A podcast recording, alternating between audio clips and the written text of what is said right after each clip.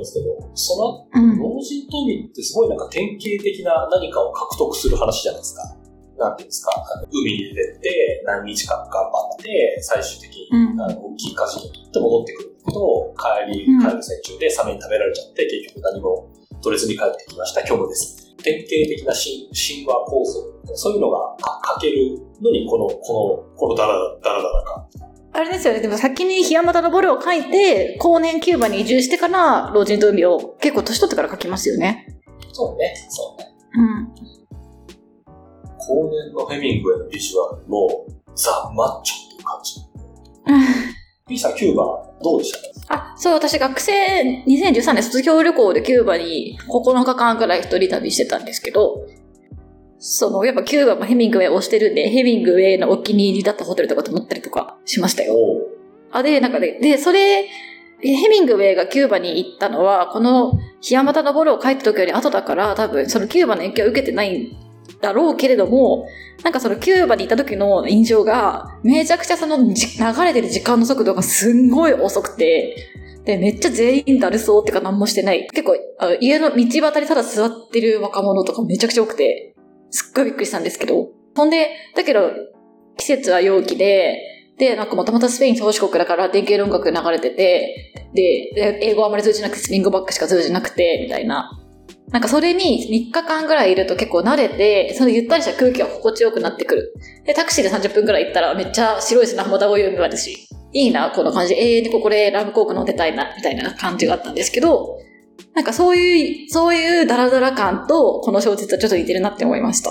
ダラダラ感いいなそういう旅行いいなそう、あ、でも、あの、観光、観光地とかになると多分、あの、本当は社会主義だから、あの、多分、儲けとか一回全部渡さなきゃいけないんでしょでしょうけど、観光地とか多分多少自分に崩れてるっぽくて、めちゃくちゃガツガツしてるんですよ。で、うちの宿止まない、うちの宿止まない、これもつける、あれもつけるよ、みたいな、めっちゃガツガツしたおばさんが出てきたりとかして、なんかそのた格差も面白かったですね。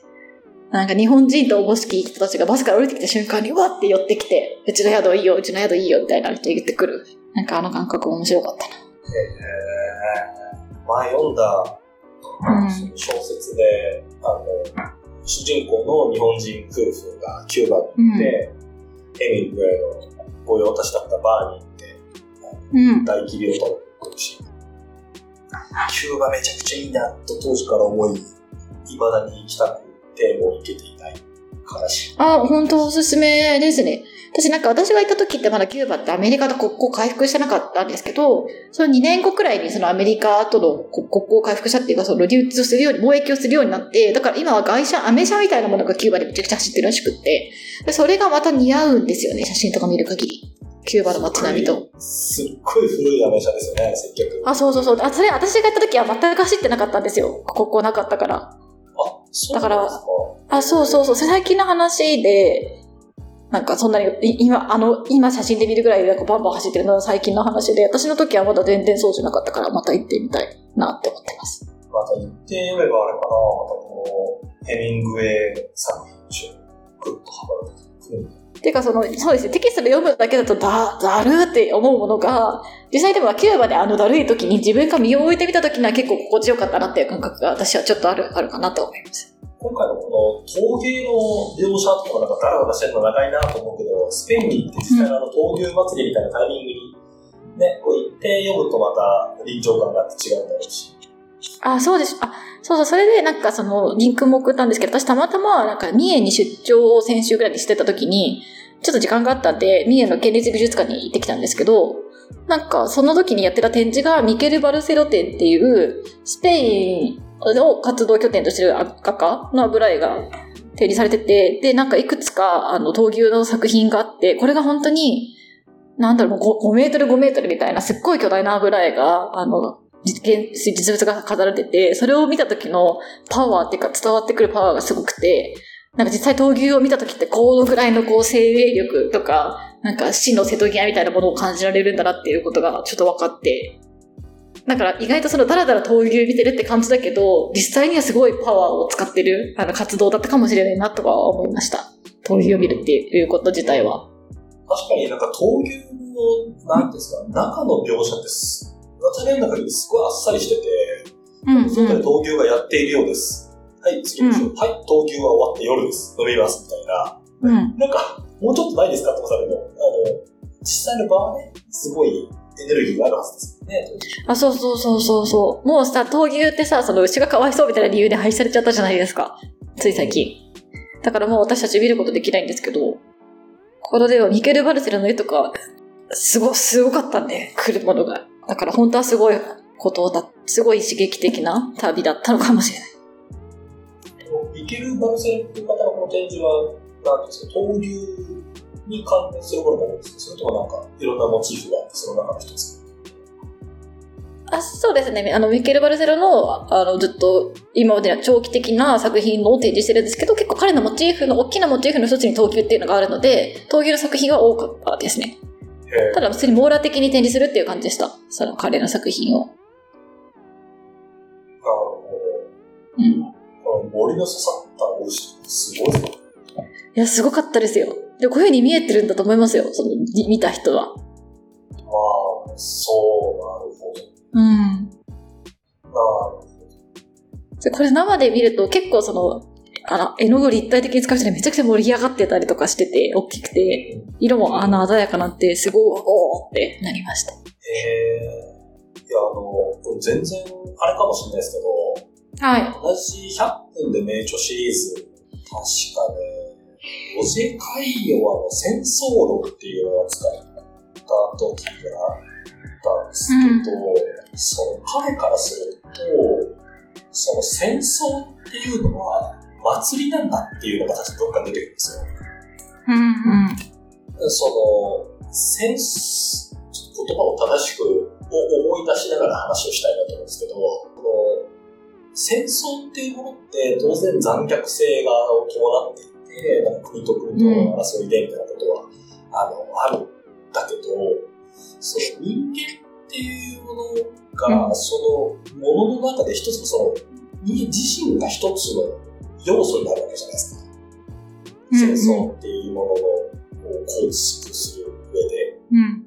で、そうなった時の甲骨感とか陶水感っていうことっていうのは、あの、祭りの中に出てくるような歌方なんですか火をぐわっと焚くとか、盆踊りとか、そういうものと根源的に近いみたいな話をするんですよね。うん。あなんかその祭りと戦争を類似しながら語るっていうシーンが確かあったんですけど、戦争うんうん。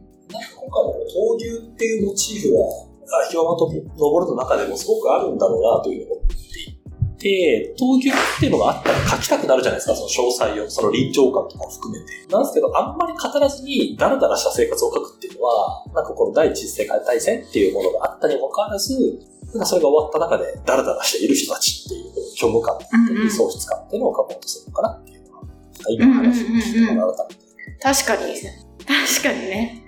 全然闘牛の中大事なとこ書かないじゃん。うんうんうんうん。読んでたっす。それが戦争も闘牛も知らない私たちだと、よりだからダラダラして見えるかもしれないですね、そういう意味だと。そう。そう。闘牛映像でしか見たことないもんなうん。なるほどなえでもこの、この本は、あ、競馬、あ、一回だけあります。はい。どこ、どんな競馬を見に行きましあのー、なんか、お、多い、多い競馬場みたいな、ちょっとちっちゃための。競馬場。はいは一回だけ行きました。夜ですか？昼。あ、昼。あーあのー、競馬場行くと馬めちゃくちゃでかくないですか？でかい、でかい、でかい、でかい。はい。想像してる馬よりめちゃくちゃでかいな。あと、想像してる馬よりめちゃくちゃ綺麗。ですよね。毛並みの感じとかね。うん、強、強、うん。いや、私初めて競馬場に行ったの小学校5年生ぐらいの時なんですけど、おう家族で長野から、あの、どんぶらこうと行き、大井競馬場の近くに親戚の家があったので、そこに泊まりがてら、ナイター競馬を見に行ったんですよ。へえ、はいはい。で、大井競馬場、まあ、地方競馬の中では大井競馬場ってすごくこう、権威のあるうんうん。ところなので、そこに行き、馬が必死こいて走ってるわけですよ。感動しまして、ウィンズでは得られない、こう、動物たちの何かでしたね。うんうんうんうん。ぐわっととにかく1キロ1分ぐらいで走るんですけど、競争で、めっちゃ速いわけですよ。近くを15頭、16頭通っていくと、地面も揺れるし、うんうんうんあの迫力すごいなと思ってたんですけど、闘牛になるとまた、重さも違うし、人対動物だし、うん。その迫力たるやっていうのを今、あの、自分の限られた競馬体験の考えてるんですけど、すごいですね。想像すればすごいです。確かにね。どんな感じなんだろう。でも、闘牛の牛ってどんな感じなんですかねツヤツヤなのか、それとももっと荒々しい感じなのか。映像で見る感じ、荒々しさマックスの毛並みですよね。ツヤツヤっちゅうよりかは。でもなんかその、競馬の馬も、そんな映像だとツヤツヤしてる感じではあんまりわかんないからな。まあ確かにね。確かに。なんかその、競馬場の馬見た時には思ったのが、思ったよりすごい美しいなと思ったんですよね。馬。うん。うん。なんかだから、そういう牛もそういう美しさがあるのかしら。イギリスでは社交場らしいですよ。へえ。ハドックっていうグループがあるところで、はいそこで大きい、女性は大きい幅広の帽子をかぶって、あの、うん。こんにちはってやり合うっていうのが、へえ。上流階級の方々の社交。ああ、大変そう。なるほどな。でも確かに、まあ、その、まあ、想像するとしても競馬ぐらいから寄せるしかないですよね。その当時を。この、闘牛の迫力なうん闘牛の迫力はわからんなうんでも基本的に酒かセックスしか娯楽がないんだ、時代だとしたらマジで闘牛とか超楽しいでしょうね。まあそうでしょうね。そうでしょうね。なんかあと私これで、あの、びっくりしたのが、あの、どこの言葉ここから来たんですねっていうので、ロスジェネですね。ほう。ほう。なんかロストジェネレーション、そう、そうそうそうそう。ロストジェネレーションっていう言葉が、を、あスタインがガートルード・スタインが、そのヘミングウェイに言ったのが、あなたたちはロストジェネレーションだねって言ったのが始まりで、それをヘミングウェイがこの小説のあの最初に引用したから、あの、それでロストジェネレーションっていう言葉が浸透したっていうのが、ロスジェネのあの初期の用法で、それがだんだんその私たち日本で使われるロスジェネとかはもっと違う使われ方ですけど、そのアメアメリカの1920年代のその自堕落な世代っていうのがロスジェネっていう例になったのは、そのヘミングウェイが広広めた。こんてかこの文学作品がロスジェネって言葉を広げた。なんか文芸の持つ力が今とは全然違うなと思いますね。そうね。そうね。なるほどね。ロストジェネレーションってここから来たんだ。そう、は始まりはこっから。へなんか今よりみんな本だいぶ読んでたのかなって思いますよね。そう思うと。ー。そうね。なんかそれか何本読まない人みんな死んだ？みたいな。うん。生き残ってないのかな？みたいな。なんかのヘミングウェイの本も、発売後48時間で500万冊ぐらい売れたらしいんですよ。え？な、な、何？え？もう一回言ってください。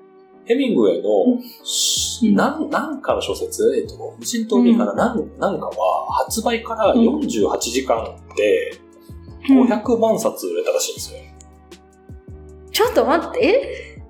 もうなんか、ど、店員の処理能力考えるともう、すごい速度で処理しなきゃ無理じゃないですか。もう500万。え、。てかそれどういうこと？全世界同時発売したってこと？わかんない。アメリカだけなのかもしれないし、そうかもしれないけど、開始後48時間でって記録が残ってるってことは多分誰かがカウントしたんでしょうね。へー。それのインパクトってやっぱりなかなかね、作品から言葉になるっていうのって、このスジェネ、そうね。あんのかなていうか、今ってそんなみんな本読まないじゃないですか。小説読むなんて珍しいねぐらいのこと言われることすら時々あるじゃないですか。まあ確かに。だから、すごいことだなって思います。まあネットフリックスがあり、アマプラがあり、うん、TikTok があり、ね、Twitter があり、うん。そういうのがある社会だったんですからね。うん。まあ多様になるのは基本的にはいいこと、いいでしょう。うんうんあの、友人の一人が、最近あの、TikTok で、こう、なんですか、古い時代というか、ノスタルジーを表現するって流行ってるっていううん。文脈があり、うん。なので今の女子中高生の中で、普段着にあえてルーズソックスを履くっていうのが一周回って流行ってるっていうのがあり、ねらしいですね。もうその友人はもう歓喜してました。最高やって思いました。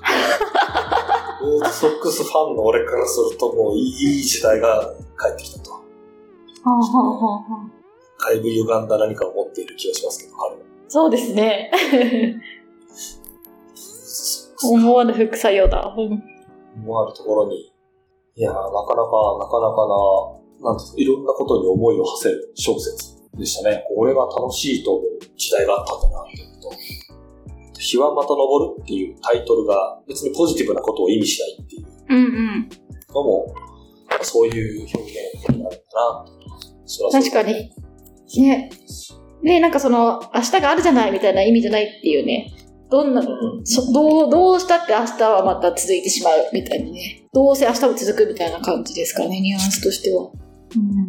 この本、なんか第何章が結構細かく切られてますけど、各章の初め結構朝始まりましたみたいな感じで、また朝が来ちゃいましたっていうと。始まりますよね、各章。イさんはどうでしたか？全体読。全体読んでみて、マジでずーっとダラダラしてんなっていうことと、金はどこから来るんだっていうのが気になってしょうがなかったですね。あの、現実の、現実の人の数ですね。そうそうそうそう。とか、そう、なんか私本当に現代病だから、待ち合わせとかすごいアバウトじゃないですか。5時過ぎに、あの辺で会おうみたいな。うんなんか私本当発狂しちゃうだろうな、みたいな。会えない、ちゃんと会えないだろうから。結構長いこと待ちますもんね。頑張って。そうそうそうそう。でも昔の小説って待ち合わせそんな感じですよね。それが私には耐えられないだろうなって。まあ、そんな感じの本でしたと。ででもなんかその、読んでみてよかったなと思います。あんま普段読まないから、本だから、あ、選んでみてよかったなとは思いました。でも一応でも読み切れたから、めっちゃつまんなくはなかった。なんかもういいやとはなんなかったレベルではあった。でもこれ漫画とかアニメとかにしても全然面白くないだろうなって。話進まんなーってな。あ多分めめっちゃ、あの、やるとしたら、本当に本当の超全員理系にして、すっごい可愛いことをすっごいイケメンでやる。あだったら多分楽しいと思う。だらだらしてるだけでいいじゃないですか、それ逆に。ー。まあそうね。そうねう。ん。あ、それだ、それだな。だったら見てみたいか。変にそういう人たちをこう展開つけてどうこうとかしないと。しないだらだらしといてもらうだらだらさせる。うん。なんか綺麗に着飾ってだらだらさせる。確かにね。それはいいかも。うん。そういう、そういう使い方いいな。なんか、使い方ってちょっとあれですけど、うんうん。変に、変にアクションとかやらせなくていいんですよね。そういう人にね。そうそうそうそうそうそう。わかるわ。ああとなんかみんな酒強えなって思いました。結構アムさんとか強いじゃないですか。なんか結構強い酒を毎晩のように結構な量を飲んでいるなと思いました。日本人の胃腸ではちょっと信じられないやつ。相手は、相手はもう一流ですね。酒一流です。うんうんうん。あ、だから今ね、これ話してて思ったんですけど、昔の人って映像とかあんまないじゃないですか。あのドラマとかそんなに。だから、なんかぶ、その私が今、こう、この物語めちゃ美形でやったら楽しいだろうなとかって言ったことを、普通に本を読んでやったのかなって思いました。だからブレットはすごい美人にこう脳内で作って映像として流してるっていうか、うん。うん。そういう風な楽しみ方を勝手にしてたのかしからなとか思ったり。だからそしたらブレットのコスプレが流行るのもわかるなみたいなね。コスプレするっていうのが映像化する中心ですね。うん。え、のぞみさんはどうですか？まあ、あんまフィットしなかったっていう感じでしたかね。うーん。なんか私が面白いと思うかどうかは脇に置いて、なんかこれが、これがめちゃくちゃヒットするっていうのはめっちゃ面白いなと思いましたね。はんはんはんはん。こうこういう、多分ハリウッドとかも当時出てきてたんじゃないかな。1926年？あそうそう。ハリウッド黄金期だったはずなんですよ、当時って。うん。あ、そうなんだ。そうそう。めちゃくちゃいろんな作品出てきてたはずで、もちろんその、なんだろう。えっ、と、今みたいな音声バンバンついてみたいなことじゃないにしても、うんでもそういうのが出てくる中で、この文学、さっきミキさん言ったみたいに、文章として、こういうものが受け入れられて、売れて、かつ社会に影響を及ぼすっていう時代ってすげえ興味深いなと思って読んでたですね。なので本当になんか名作なんだと思います、やっぱり。うん。中華層？かな？うんうん。あと、ブレットみたいな女の子に引っかからないように頑張りますっていう思いですかね。まあ確かになんかその周りの男たちちょろすぎんっていうのはありますよね。ちょっとね、ちょっと耐性ができてないですね。うんうんうんうん。確か振り回されすぎですよね。そう。スペインはもっと綺麗な人もいるよ。何が良かったでもなんか、自分たちは文化的だって思ってるインテリぶった男性じゃないですか。ねえだからそういう人は、な、何が良かったですかねやっぱブレットのあっけすけな感じが良かったんですかねそれともやっぱり顔なのか？顔じゃない？まあでも顔かな。ああとあれかも。結局みんなからモテてるってことも、よ、よ、効果ありそう。結構ブレットが。そうね。そうね。う出てくる人みんな友人たちですからね。ん。うんうんうん。あ、いや、島耕作でもそういうシーンあったわ。うん。男の性だ、じゃあもう。うんああ、男のジェラシーみたいなのあるわ。あるある。で縄張り争いみたいな感じで、これは俺の縄張りの女なんだみたいなやつだ。友達とこう、やり合いたいだけみたいな感じなのかな？俺あの、専務島工作でそういうシーンあったわ。島工作好きになっちゃう人がいてみたいな。あったあった、そういうの。佐賀、佐賀です。佐賀ですね。それは。はあ、くだらねえな。いやー、あったね。まあ、ちゅう感じですよね。はい。さてさてと。ちょっと文学に来たり。次どうするかと。うん。次どうしますか？どうしましょうのみさんのターンですね。どうしましょうか？どうしましょうか？ゆきさん、どんな、何系がいいとこってのありますか？へ SF。ほう。かな？なんかちょっと、ちょっとリリアルっていうか、写実的なものものが多かったから。なもしフィクションだとしたら SF とかがいい、とかちょっと未来を感じられるものがいいかな。SF ね。じゃあやっぱり素晴らしい新世界かな。名作ですね、SF の。へえ、読んだことない。素晴らしい新世界。はいまあ S まず SF ですね。まあ、ディストピア系の小説なんですけど、そのタイトルの通り、素晴らしいんですよ、その社会って。うんうん。その社会って、本当に素晴らしいんだけど、素晴らしいのかなって思わされるっていう、あの、うんうん。社会でして、ちょっとこれ読んでみて、ピュアな感想を伺いたいなと思いつつ、これもだいたい100年ぐらい前の作品なんですよ。そして1932って書いてある。はい。なので、ヘミングウェイの作品とほぼ同じタイミングに書かれていた小説なんだと思いながら読むと、なんかまた一、一紙ありそうな気がします。ああ、確かに。私はこの小説、小説ってこの小説そうですね。小説大好きですね。いつ初めて読んだのはいつなんですか？初めて読んだのは大学院の時かな、ん。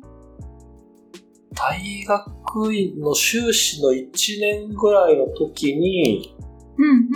読んだ気がする。なんか自分の中に本当にいろんな、なんていうんですか、いろんな問いかけがあった、うんうんなんだろう自分にとっての素晴らしさとは何ぞやってことを考えさせられる。作品でしたね。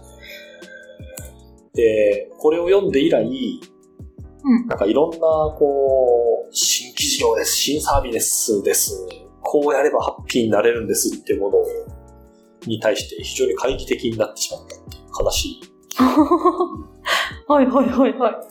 悲しいあれではあるんですけど、でもとてもおすすめです。はーい。楽しみだわ。